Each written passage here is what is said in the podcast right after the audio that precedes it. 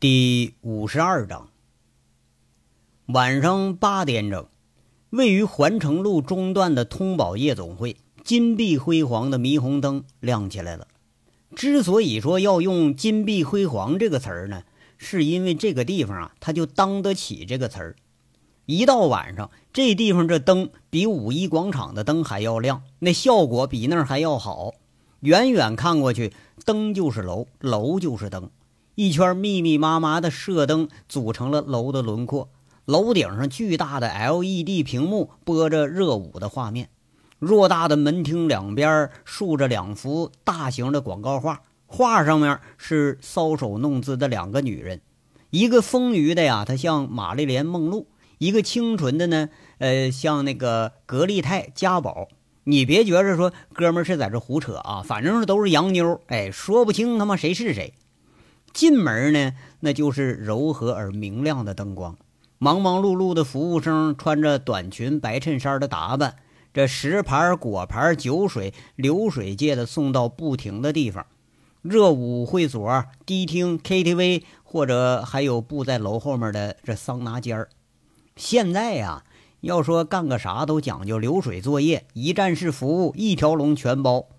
若干年前，这省城伪色情行业比较乱的时候，拉黑车啊，呃，宰客，呃，那个拉黑牛去劝劝赌，这同行之间互相的倾轧，这些事儿是屡见不鲜，经常说相互是明争暗斗，被警察就给钻了个空子。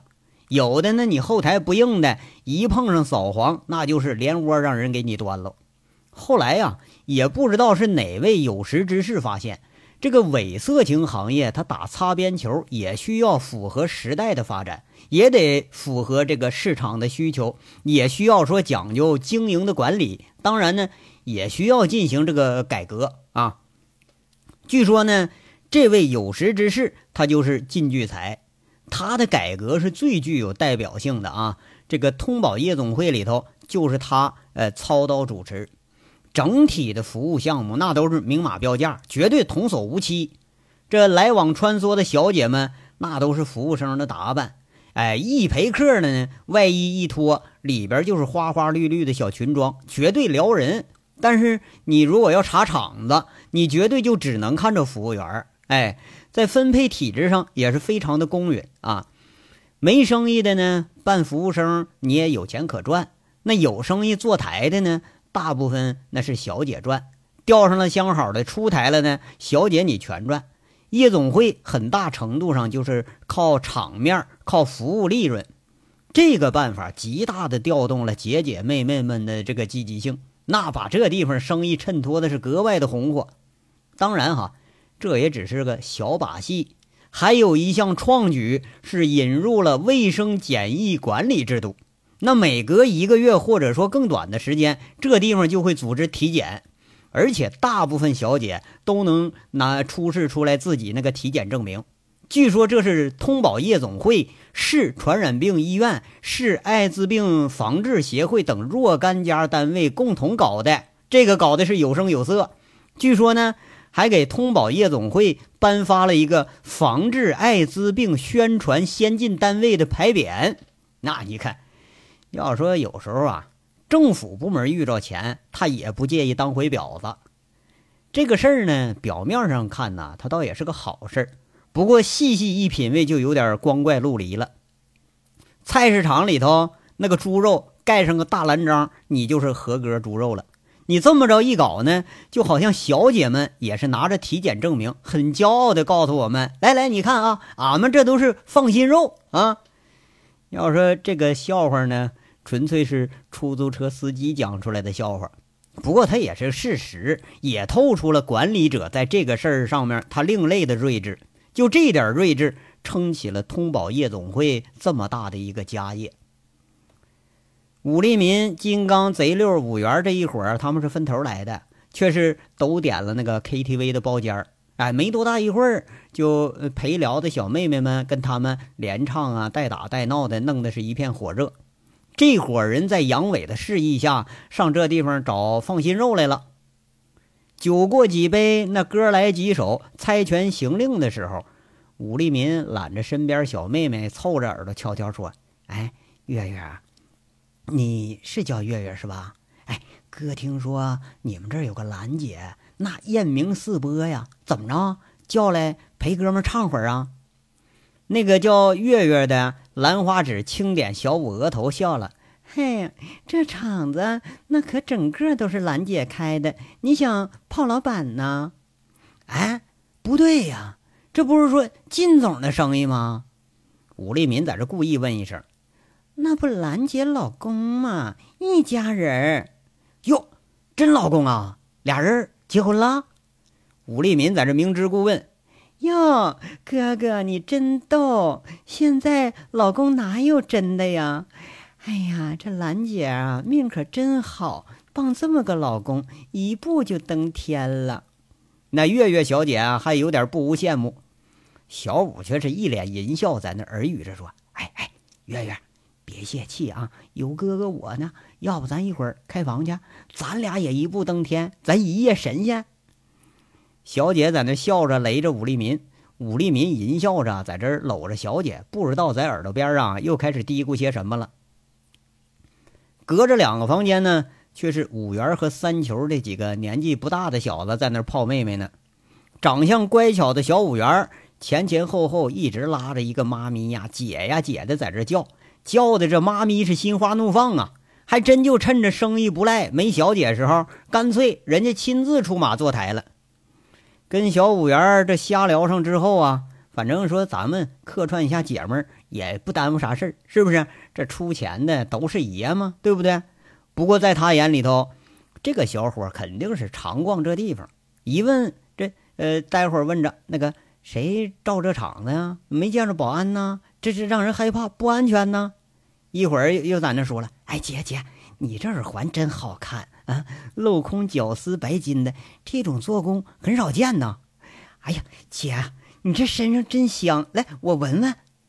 这小五问来问去，那姐呀姐叫的是亲亲密密。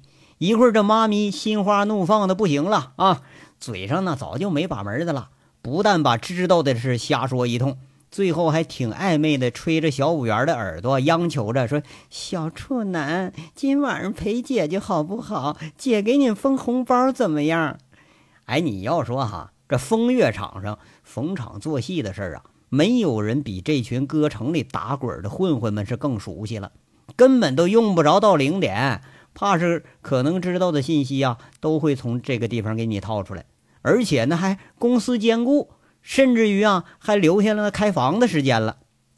要说这个房啊，那当然是要开的，对不对？说不定呢，呃，床上啊、枕边啊，那还有更重要的消息呢。不过也不是说所有人都有这么好的运气。那张老三就可怜了，好几个小时啊，把这通宝上上下下的地形给转悠了一圈，肚子里头那个草图基本这就成型了。从楼底下跑到楼顶，一会儿搂了个姐们儿啊，说的要出来透透气儿来啊，给看门的保安塞了一百块钱。张老三成功的到了天台上透了透气儿，来回看了看啊，一根巨大的线缆标着那是 EPS 的标识，这个东西啊。让装修出身的张老三是暗暗心惊啊！看来这地儿可不是吹的啊！就这个地方，连应急供电的电缆的这都有，楼层连接管线，你连影你都看不着。就这地儿，你装修得花多少钱？不过紧接着更大的疑问又来了：你说我操，就这地方那要破坏，这得他妈弄炸药才行啊！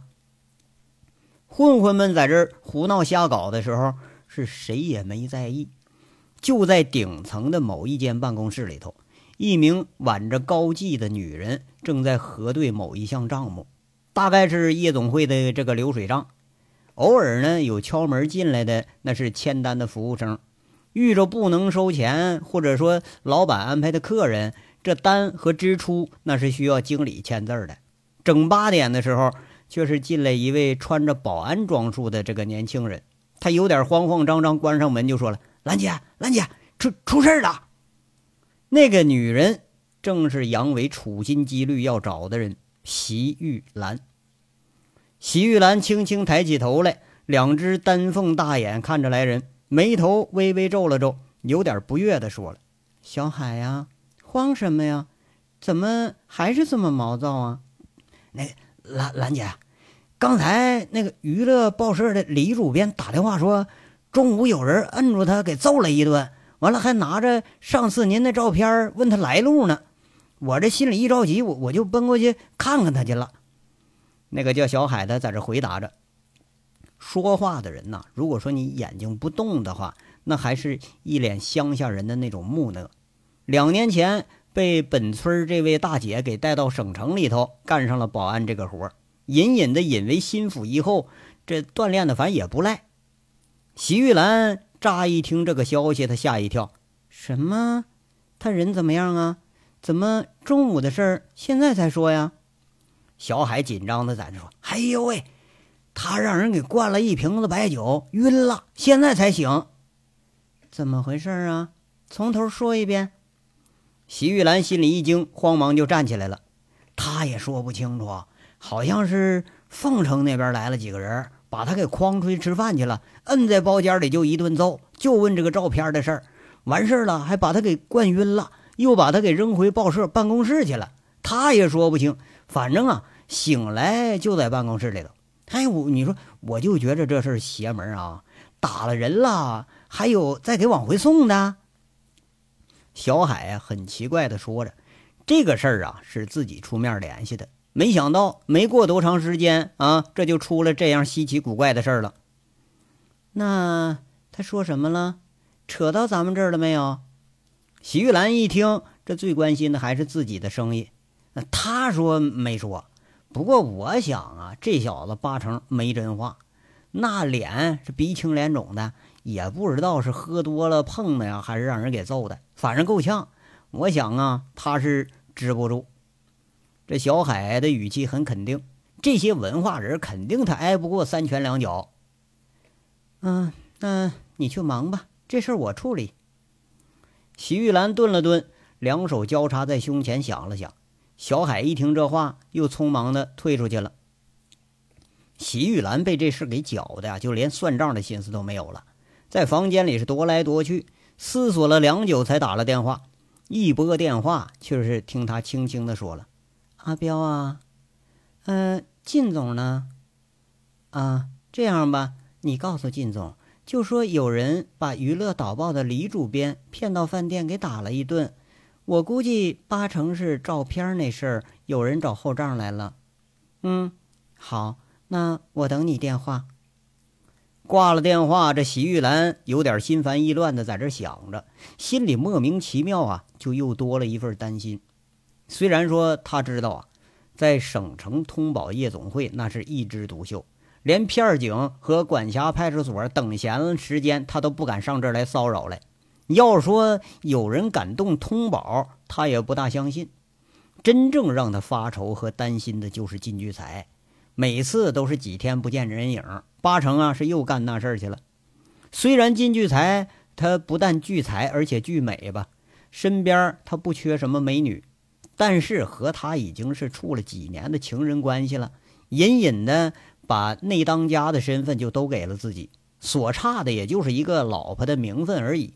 但是有了名分又能怎么样啊？那男人终究还是要去寻花问柳的吧？这个啊，他也可以不在乎，但是啊，这男人他可在乎，而且他干的事儿他也在乎。这又是几天不见人了，这席玉兰暗暗的有点担心了。话说，离这省城不到一百公里的顿村休闲山庄，放下电话的宋清标。赶紧小跑着进了温泉池子里找老板去了。这个地方是全省唯一的一处温泉，哎，就着这股温泉，在顿村的周边兴建了十几处休假村啊。这地方呢，又靠近由南向北贯穿全省的高速路。几年来，这里是由一个村级单位已经发展成全省知名的温泉度假村了。偌大的这温泉洗浴池子里头蒸腾着，白晃晃有十几个人影，就像褪了毛的白条猪似的，煮在那大锅里似的。要是这个形容也不太好，都勉强吧。一个话说也实在不好形容。由于啊这过于优越的生活，让个个那都是来到这儿弄个呃温泉水滑洗凝脂，那个脂肪他妈厚实的很呐，特别是肚子，个顶个肚子大。除了那个约克夏大白种猪，你别的东西它还真就不太像。哎，可是现在呢，也就这身材了，这身材那就是成功人士的标志。没肚子你怎么好意思成功？是不是？要说呀，没办法，成功的女人你得先看背后的男人，成功的男人你得先看身前的肚子。靳总啊，很好找，这个是肤色的缘故。进来的宋清标一眼就看到了老板，他正靠着池边在那儿泡澡呢。那种古铜色的皮肤泡在这地方，他也属于个另类了。上前耳语几句，那靳总才慢悠悠的起了身，随手披了块浴巾，随着宋清标就进了休息间。靳聚财这是抹着脸上蒸出来的汗，进了休息间坐下来，随口问着：“这事儿确认了吗？”伺候在一旁的宋清彪小心翼翼地说了：“没法确认。听兰姐说，这帮人打了李主编一顿，又把人给灌醉了，最后才把他还给送回了办公室。主编快到晚上才醒过来。不过据他说呀，人是凤城口音，打的呢也是凤城某某公司的旗号。吃饭的时候逼问着这照片的事应该是错不了，是冲那事儿来的。”宋清标啊，他说话办事向来很利索，而且思维很清晰，这也是老板最欣赏他的地方。而且这人呢，他身手不错，在通宝打了几回架，那就没吃过亏。金聚财这才把这小伙给留到身边了。清标啊，你怎么看呢？金聚财靠着沙发，听到这消息，好像他一点都不惊讶，随意的抹抹手。从桌上扔着的那黄鹤楼一九一六烟盒里抽出来一支，悠然的划了根火柴，点上。那黄金色的过滤嘴是特别的长。这烟它好抽不好抽，那都在其次，但是好像是也是代表了一种身份。宋清标一看老板脸色不错，这才说了：“我就感觉奇怪了。”要说真是那警察和那个什么杨什么来找事儿，不至于这么下作呀。咱们是不是得防着点儿？这听说那个杨杨啊，对，杨卫国呀，这小子可是个出了名的难缠货。这节骨眼上可别出什么事儿啊！你先前说他是个小痞子，我还不信。今天呢，我可相信了。不过呀，就凭这报社里歪嘴知道的东西，他确定不了什么。我还真就不相信他敢把帝豪的经理、煤炭交易中心的主任都摁住给揍一顿。他要不敢，他就没办法；他要敢，用不着我们收拾他。放省城，随便哪个人动动手指头都能灭了他。别理他，我看他呀。是把省城当乡下了，谁拳头硬谁就老大。哼！靳聚才在这笑着，却是不以为然。嗯，那倒是，那倒是，在省城啊，还轮不着他胡来。宋清标在这还附和了一句：“一会儿啊，你给兰兰回个电话吧，看好场子，不出事就行了，别瞎操那个其他的心。”哎，对了，清标啊。老二找的那几个人到长平了吗？金聚才征询似的在这又问了一句：“啊，没消息，应该是到了，今儿清早就走了。”金聚才一听这回答，狐疑的问着：“这几个人怎么样啊？你见着了吗？来了几个呀？”宋清标好像很难形容的在这说：“三个人，呀，这说不出来，阴森森的。”不是什么善茬，要说确实是很难形容。这仨人一个比一个看着凶，而且是一言不发。不过这话反倒让靳聚才有点释然了。呃，这就对了。要是个善茬啊，朱老板还不喜欢呢。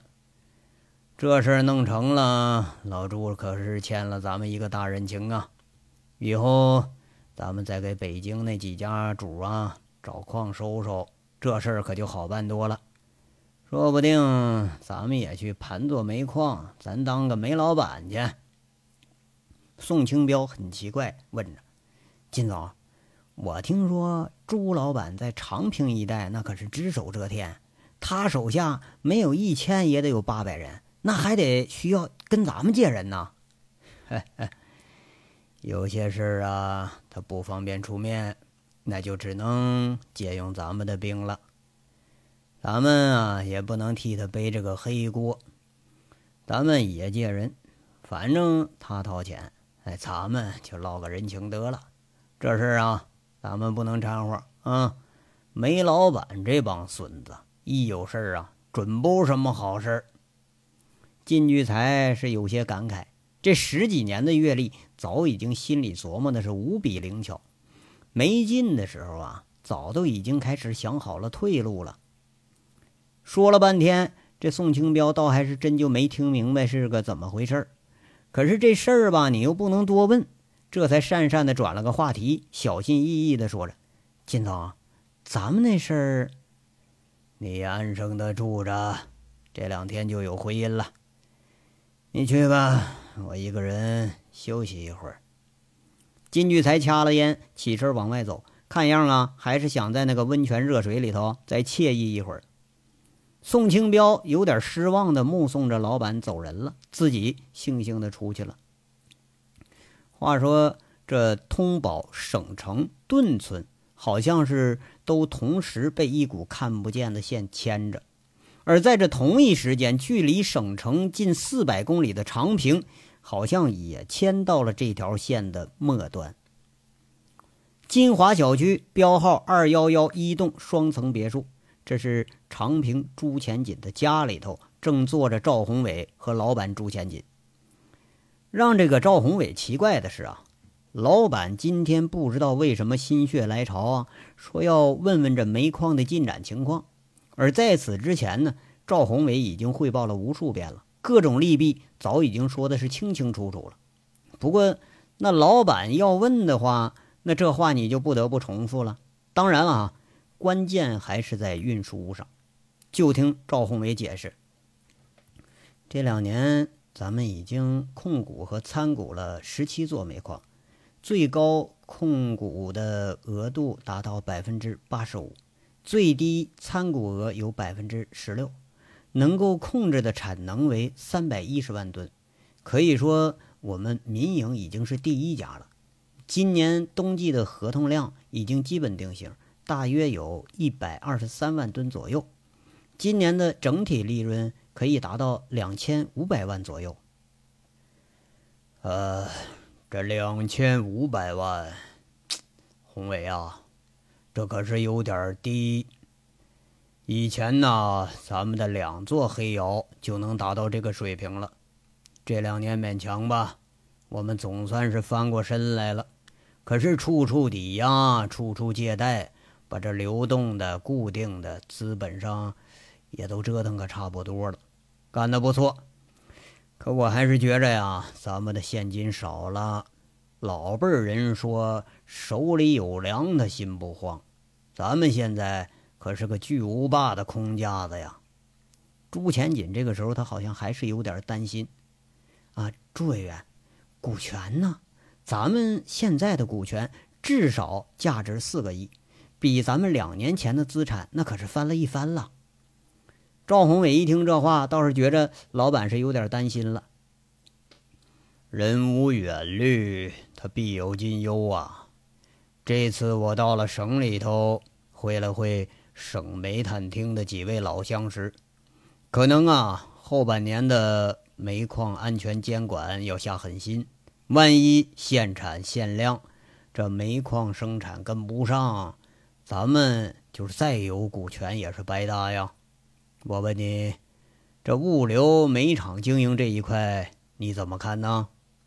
朱前锦在这沉声问了一句，这话就把赵宏伟给难住了。两年间呢？煤厂和物流的发展，它并不尽如人意，不见扩张，反而现在有了这个萎缩之势。他思索片刻，才说：“朱委员，这个，这个确实是我的失误。沿长平至凤城一路兴起了七个煤厂，据我所知，四个是凤城本地人开的，有两个是长平人开的，不过是走的咱们的货；还有一个是咱们的合作伙伴陈明凯开的。特别是凤城这几家，基本就卡在了出省的国道上。长平、泽州、阳明这几个县的煤矿偷运出境的煤炭，都是在这儿中转。咱们这两年啊，散货量减少了三分之一。三刀和下面的一帮兄弟们和凤城这片儿是干了几场，也都没占着便宜。这个赵宏伟好像是深深的愧疚自己的行为。这个我听三刀说了。我的意思是，如果有人把这个钉子拔了，你能把散货的销量给抬起来吗？这样说吧，按现在的价格，散货和黑车拉运的利润是你正常合同煤的三倍到五倍。沿长平到凤城一线，每年偷税漏费的黑车占总销量三分之一，要不？每年煤矿多产的煤，那都哪儿去了？他们都能给吃喽。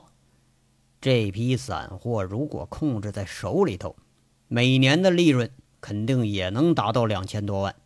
最关键的是啊，这些销量都是现金，而现在咱们最缺的就是这个。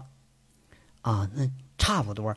现在最大的两个发运基地，一个是凤城人开的惠阳煤厂。一个是陈明凯的铁路集运货场，这两家的利润应该是超过五千万了。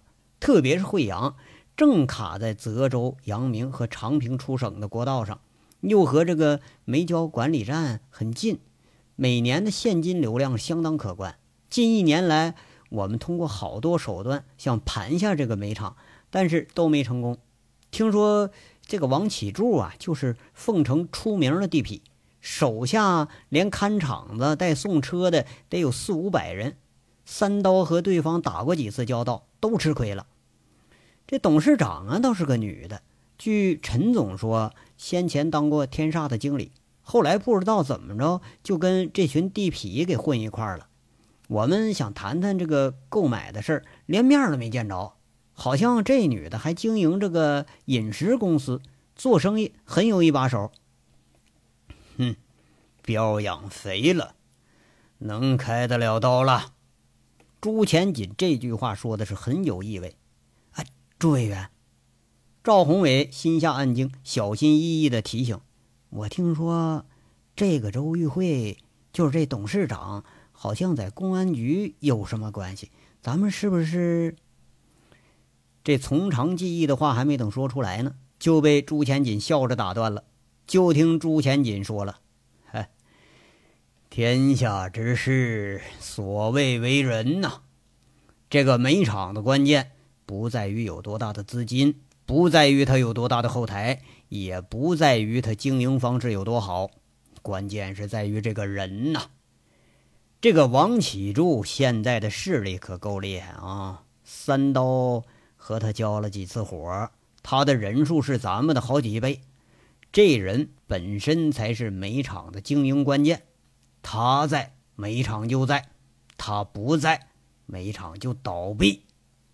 这小子挡着咱们财路有一年了吧？原来我还以为是出了个小混混，没成想还真是个人物。现在这把长平一带的黑车也吸引了不少了。他要在，咱们的货源向南出省的通道。那就永远被卡着，嘿嘿，不简单呐。那朱委员，我接下来该做什么？赵宏伟很知趣的提出问题。如果说老板说话是这种口气，那就说明大势已定，你只需要听命令就可以了。你呢，准备上几套收购方案，价格吗，还按原来的走。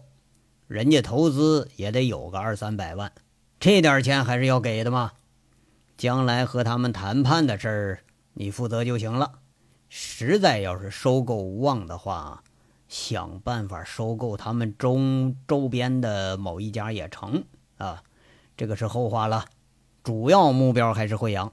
地理位置好，场地够大，手续齐全。朱前锦淡淡的说着，就好像啊，这已经是囊中之物了似的。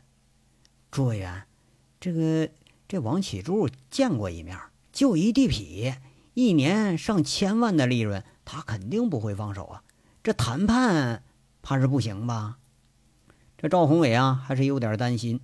好啊，哎，这个你不用操心，不和他谈，和他老板谈，就当他。不存在了。朱前锦笑着说着，好像是大局已定了。那脸上坑坑洼洼的皮肤抽了抽，笑里头有点阴森的味道。哎，那好的。赵宏伟心里头有点发凉，看来老板准备对长平的煤炭大小通吃，根本就不满足于现状。凉意过后，又是有点心悸的感觉。最后那一句，他最明白是什么意思。看看端坐着的老板，第一次让赵宏伟有点很恐惧的感觉。话说另一面啊，出了长平，向凤城行驶的这高速路上，蓝色的松花江面包车上坐着三个从省城赶到长平略作停留，又驶向凤城的人。开车的是全神贯注，副驾驶上那位呢，刚刚拿出了刚到手的那个手提箱。一打开，里边是齐刷刷的两层人民币，是万元成捆的。砰的一声，那人又盖上了盖子，手里却是多了一张从箱子里抽出来的照片。照片上是一位光头、满脸横肉的一个男的，那偌大的鼻子看上去倒是不觉着很凶险，反倒是觉着这人挺可爱。翻过背面，上面用圆珠笔写着一行字王启柱，绰号。大炮，惠阳喜选煤厂经理，住址天河园小区三栋三零二室。那人看完了照片，随手递到了后座人的手里头，就听他说一句：“老三，看清人，老规矩，一星期之内动手，成事不成事，马上分头走。”这章到这儿就说完了，下章稍后接着说。感谢大家的收听。